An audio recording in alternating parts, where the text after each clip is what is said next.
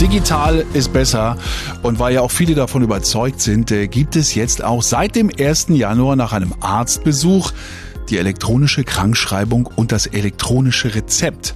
Am Telefon ist Holger Rostek, Vorstandsmitglied der Kassenärztlichen Vereinigung Brandenburg. Schönen guten Tag. Schönen guten Tag. Sagen Sie, wie ist es denn bisher angelaufen aus Ihrer Sicht? Äh, klappt denn alles elektronisch? Hm?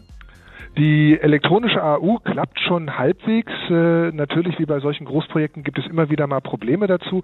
Aber in den meisten Arztpraxen wird die elektronische Arbeitsunfähigkeit schon ausgestellt und an die Krankenkasse übertragen. Mhm. Ähm, was muss man denn im Krankheitsfall dann noch machen? Sie müssen sich weiterhin bei Ihrem Arbeitgeber krank melden, weil er kann nur die Krankmeldung abrufen bei der Krankenkasse, wo, wenn Sie sich auch krank gemeldet haben. Ein pauschaler Abruf von Krankmeldungen ist aus Datenschutzgründen nicht erlaubt. Sie müssen sich also weiterhin bei Ihrem Arbeitgeber krank melden, sagen, wie lange Sie krank sind und daraufhin kann er dann den Schein sozusagen nachfordern. Aber melden müssen Sie sich weiterhin. Mhm. Beim äh, E-Rezept besteht ja der Vorteil darin, dass wir uns zukünftig eine Menge Papier sparen können. Äh, wie ist denn der Ablauf dann?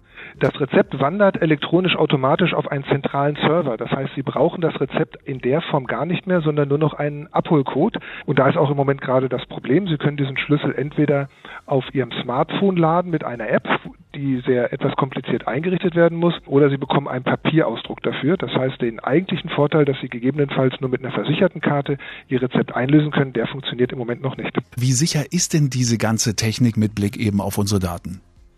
Sie sehr sicher. Hundertprozentigen Schutz gibt es natürlich nie, aber viele schicken ja zum Beispiel ihre ähm, AU, sozusagen den gelben Schein, per Post an den Arbeitgeber. Da geht es durch eine Poststelle. Da steht drauf, welcher Arzt es ausgestellt hat. All das wird bei der elektronischen AU vermieden. Dort bekommt der Arbeitgeber nur von der Krankenkasse die Nachricht, es liegt von bis eine Krankmeldung zu. Das Ganze über mehrere verschlüsselte Leitungen und die Information zum Beispiel, welcher Arzt die AU ausgestellt hat, gibt es nicht mehr. Das heißt, es ist sicherer und es werden auch weniger Daten an den Arbeitgeber übertragen.